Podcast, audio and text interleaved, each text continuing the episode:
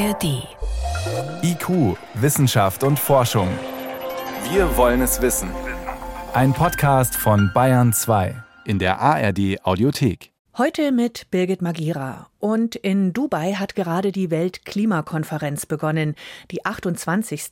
Und aus der Erfahrung kann man schon befürchten, dass nach viel Ringen wenig oder zumindest nicht genug rauskommt. Man kann aber auch ich nenne es mal, realistische Zuversicht verbreiten. So wie Professor Niklas Höhne vom New Climate Institute. Er ist nicht nur ein führender Klimaforscher, sondern auch ein erfahrener Experte in der internationalen Klimapolitik. Und er ist jetzt auch wieder auf der Konferenz mit dabei. Einer von denen, die dort dafür sorgen wollen, dass was vorangeht beim Klimaschutz. Und Niklas Höhne betont, wie wichtig es ist, auch auf das zu schauen, was schon geschafft wurde in den vergangenen Jahren seit dem Klimaabkommen von Paris. Wir haben das Gespräch kurz vor Beginn der Konferenz aufgezeichnet. Wo läuft's denn schon richtig gut? Was ist denn das Wichtigste für Sie, was sich positiv geändert hat seit Paris 2015? Für mich ist das Wichtigste, dass das Pariser Klimaschutzabkommen quasi eine neue Vision gesetzt hat. Und die Vision ist, dass wir komplett aus Treibhausgasemissionen aussteigen müssen. Also wir müssen null äh, Emissionen erreichen, irgendwann Mitte des Jahrhunderts. Wir müssen dafür komplett aus Kohle, Öl und Gas aussteigen. Und das war vorher eine ganz andere Diskussion. Da haben wir gesagt, ja, ein bisschen reduzieren hier, ein bisschen reduzieren da. Und jeder hat immer auf den anderen gezeigt und hat gesagt, ja, ihr müsst aber reduzieren, ich nicht. Und das ist jetzt weg. Die Diskussion ist klar. Alle müssen reduzieren. Überall, jedes Land, jeder Sektor auf Null. Äh, und damit haben wir eine ganz andere Diskussion. Und das ist wirklich neu. Eine gemeinsame Vision und Absicht ist schön und ein wichtiger Startpunkt, aber bis wohin sind wir seitdem gekommen? Es hat sich doch weniger bewegt, als wir wollen, oder? Ja, wir haben noch einen weiten Weg vor uns, aber wenn man zum Beispiel sich anschaut, äh, welche Temperaturerhöhung wir erwarten am Ende des Jahrhunderts, dann war das zum Zeitpunkt des Pariser Klimaschutzabkommens, also 2015, noch so, dass wir dachten, es geht so in Richtung dreieinhalb Grad, vielleicht sogar vier bis Ende des Jahrhunderts. Und davon sind wir jetzt weg. Also wir sagen im schlechtesten Fall, wenn die Länder einfach nur das machen, was sie jetzt schon tun, dann sind wir ungefähr bei drei oder ein bisschen drunter. Wenn sie ihre Versprechungen wirklich wahr machen und auch diese ja, Netto-Null-Ziele oder Klimaneutralitätsziele wahr machen, die sie sich alle gesetzt haben, dann können wir sogar bei etwas unter zwei Grad landen. Und das ist doch deutlich besser als dreieinhalb und vier Grad. Das reicht nicht aus, ist klar, aber äh, es zeigt für mich, dass es geht. Also dass ein solcher langsamer und schwieriger Prozess tatsächlich auch Änderungen hervorrufen kann. Wir haben im vergangenen Jahr erlebt, wie das Wetter verrückt spielt, was klimatisch so als neues Normal auf uns zukommt. Und da ist Ihr dringender Wunsch an die politischen Entscheider auf der Konferenz jetzt in den Notfallmodus umzuschalten, wie Sie schreiben. Wie sieht der aus? Die Klimaänderung ist tatsächlich ein Notfall. Also wenn wir nichts tun, dann laufen wir in die Klimakatastrophe, dann haben wir einen Klimawandel, an den wir uns nicht mehr anpassen können und auch einen Klimawandel, den unsere Gesellschaft so nicht überstehen würde. Und deshalb müssen wir auch wie in einem Notfall handeln. Und das bedeutet für mich, dass man ja seine eigenen Interessen ein bisschen hinten anstellt, auch Parteipolitik hinten anstellt und versucht gemeinsam aktiv ambitionierte Schritte zu gehen. Also in Deutschland wäre das so schnell wie möglich alle Maßnahmen umsetzen, die irgendwie Treibhausgase äh, reduzieren, wie das Tempolimit oder ein ambitioniertes Heizungsgesetz, den CO2-Preis zu erhöhen, das Klimageld auszuzahlen, die umweltschädlichen Subventionen abzubauen und vielleicht eben auch ein Sondervermögen aufzunehmen, um die enormen Investitionen zu stemmen und damit endlich die selbstgesteckten Klimaziele zu erfüllen, die eben mit den jetzigen Maßnahmen noch gar nicht erfüllt werden. Und auf internationaler internationaler Ebene wäre es dasselbe. Also die Länder würden zusammenkommen, ihre eigenen ja, äh, Prioritäten hinten anstellen und gemeinsam das Unmögliche möglich machen. Genau das brauchen wir nämlich jetzt. Ein anderer Fortschritt ist, sagen Sie, dass Unternehmen mehr Druck spüren, klimafreundlich zu wirtschaften.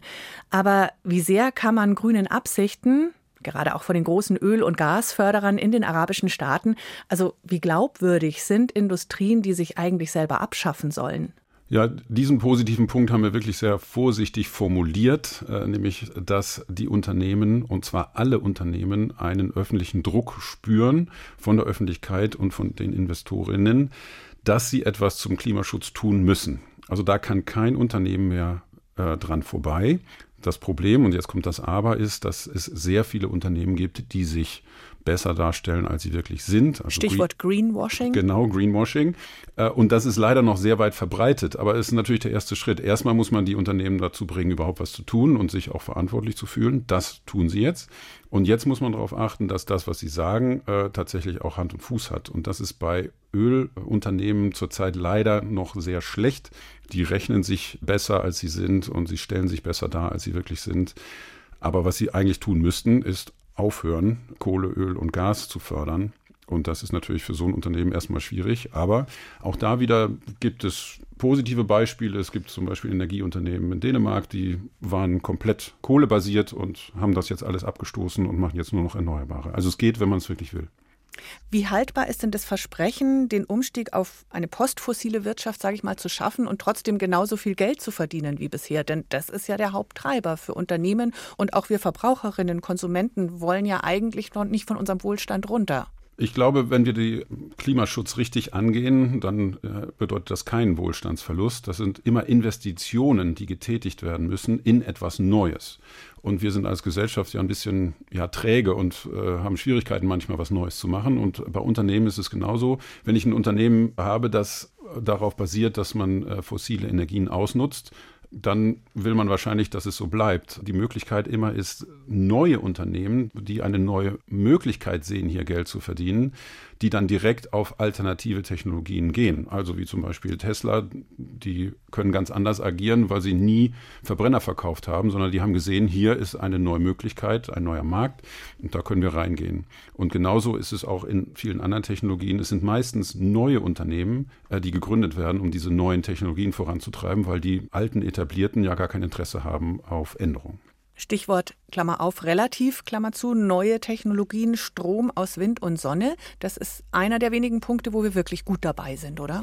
Ja, da muss man sagen, das ist eine Erfolgsstory. Und da hat Deutschland einen großen Beitrag geleistet. Äh, wir haben hier eben das Einspeisegesetz oder das Erneuerbaren Energiengesetz schon lange und wir zahlen alle mit dem Strompreis immer noch diese Förderung für die erneuerbaren Energien, aber sie hat jetzt eben dazu geführt, dass die erneuerbaren Energien so günstig geworden sind, dass sie überall auf der Welt genutzt werden und quasi den gesamten Energiemarkt umgekrempelt haben. Und insbesondere die Solarenergie, äh, die überrascht uns jedes Jahr wieder, dass immer mehr ausgebaut wird als eigentlich gedacht. Und das ist tatsächlich schon so schnell, wie es für das 1,5 Grad Ziel nötig wäre. Also das ist auf alle Fälle eine Erfolgsstory. Und die zeigt für mich auch wieder, wenn eine kleine, aber kritische Masse von Ländern und Unternehmen eine Sache wirklich will und dort ja auch Geld investieren, dann kann man damit äh, die gesamte Welt umkrempeln. Und das ist hier eben passiert. Positiv schauen Sie auch auf die Klimademos, auf die Klimabewegungen, Fridays for Future, teilweise auch die extremeren letzte Generation. Da sagen Sie, dieser Diskurs, das ist in der Gesellschaft, in der breiten Masse angekommen, dass wir einfach klimafreundlicher alle miteinander werden müssen. Trotzdem, gerade hier bei uns, es gibt enorme Widerstände, da ist viel Aggression drin, Druck erzeugt Gegendruck ja, auch diese Idee, ich lasse mir doch nicht verbieten, wo ich mit meinem Auto hinfahre und wie viel Fleisch ich esse. Wie erfolgreich sind diese Bewegungen wirklich? Ja, zunächst mal gibt es diese Bewegung. Die Zivilgesellschaft ist aufgewacht. Das war 2015 auch undenkbar, dass es sowas überhaupt gibt. Und jetzt werden quasi überall auf der Welt Protestaktionen durchgeführt. Den wichtigsten Faktor hier finde ich eigentlich, dass es auch dazu geführt hat, dass Klimaklagen äh, immer mehr gewonnen werden. Also es gab schon immer, dass Regierungen und Unternehmen wegen äh, fehlendem Klimaschutz verklagt worden sind. Aber bisher waren diese äh, Klagen nicht erfolgreich und das hat sich jetzt komplett gedreht. Äh, in Deutschland gab es ja auch das Urteil des Bundesverfassungsgerichts das zu mehr Klimaschutz dann geführt hat. Also das finde ich den wichtigsten Hebel, dass eben über Gerichte jetzt Unternehmen und auch Staaten zu mehr Klimaschutz verpflichtet werden. Auch hier gibt es wieder das Aber. Ja, in der Tat, gerade in Deutschland mit der letzten Generation hat das zu sehr ja, kontroversen Diskussionen geführt. Wir sind noch nicht da, wo wir eigentlich hin müssen, aber grundsätzlich denke ich schon, dass diese ja, zivilgesellschaftlichen Aktivitäten den Klimaschutz einfach auf eine ganz andere Ebene äh, gehoben haben. Wie kann man verhindern, dass über den Streit, über die Art des Protestes, auch über eine Greta Thunberg, wo manche sagen, Fridays for Future hat sich wirklich jetzt politisch zerlegt und keine Durchschlagskraft mehr und auch eben die Widerstände gegen Menschen, die sich festkleben. Wie kann man verhindern, dass dadurch das eigentliche Thema aus dem Fokus gerät, dass man gar nicht mehr über Klimaschutz redet? Als erstes muss man immer Aufmerksamkeit erregen und das hat, glaube ich, die Klima-Community geschafft. Und jetzt geht es halt darum, die Diskussion dahin zu lenken, dass man sich wirklich über Klimaschutz unterhält. Und da denke ich, ja, Sie sagten vorhin, äh, Druck erzeugt Gegendruck. Äh, ich glaube, das Erfolgsmodell ist hier über ja, positive Visionen zu denken. Also wenn wir den Klimaschutz richtig hinbekommen, dann haben wir hinterher eine bessere Welt als heute. Ja, also wir sind effizienter, weil wir weniger Energie verbrauchen. Im Mobilitätsbereich kommen wir von A nach B, ohne selber fahren zu müssen, weil der öffentliche Nahverkehr so oft fährt und günstig ist. Die Häuser sind besser temperiert im Sommer und im Winter. Also das ist im Prinzip eine bessere Welt, wenn wir es denn richtig machen und die ärmere Teil der Bevölkerung nicht vergessen. Und das ist, glaube ich, der Weg, wie man äh, die Leute überzeugen kann.